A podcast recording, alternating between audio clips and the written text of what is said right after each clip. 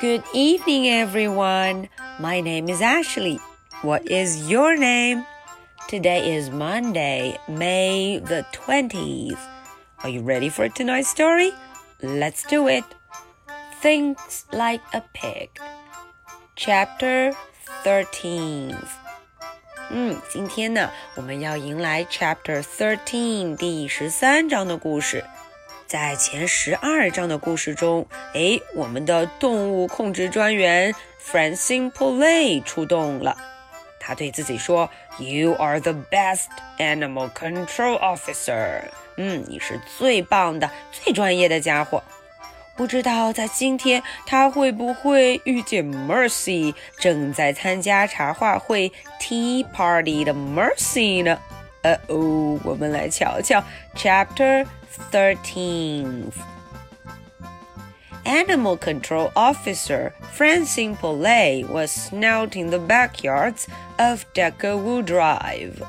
Hmm，嗯，大家瞧，Animal Control Officer 这位动物控制专员，嗯，他正忙着像小猪一样在这个后院里头转悠。哎，他怎么个转悠法呢？？She leaped over hedges。哦，她噌的翻过草丛。She leaped over hedges。哎，这个篱笆丛挺高的。She crept through flower beds. 呜，她还在花丛中爬来爬去。She thought piggy thoughts. 哼，这句话正应了他对自己说的 “thinks like a pig”，要像猪一样思考。他呀，就像小猪一样在动脑筋，在想事情。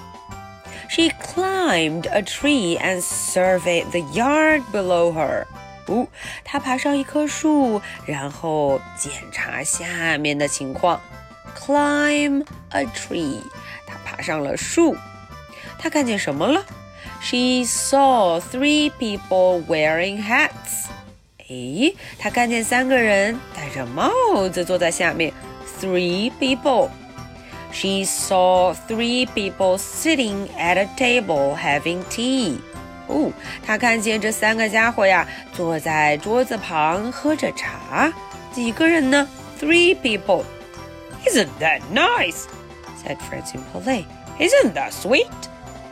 Francine Poulet 说：“啊，这看起来很棒，That's nice, That's sweet，嗯，可挺好的。Uh ” oh，可是突然他发现不对劲了。f r a n c i n looked more closely. 他更仔细的瞧了瞧。Wait a minute, she said. 嗯，他突然说：“哎，稍等，有不对劲的地方。”Wait a minute. 等一会儿。Wait a minute。One of those people is not a person. One of those people is a pig. 哦，他突然发现这些人中啊，有一位不是人类。It's not a person. It's a pig. 呃哦，是一只猪。It's a pig. 嗯，他接着对自己说。Francine, you have located the pig. Oh, Francine, 你呀发现那只猪了。 You are the best animal control officer in the history of the world. 哦，他呀夸自己，嗯，你是这世界上最棒的动物控制专员，animal control officer. And now you must capture the pig. 哎，现在呀，你必须要抓住这只猪。You must capture the pig。嗯，要抓住它。 小心哦 f r a n c i n the count of three，倒数三个数。On the count of three. One, two, three.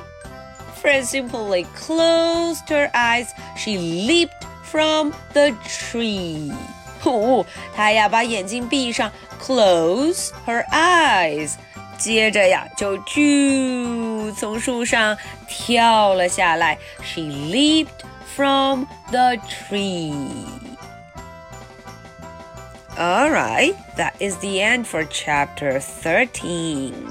嗯，小朋友们有没有被吓到啊？这个 Francine Poulet 咚的跳下树，不知道要怎么办呢？Okay, are you ready for my two questions?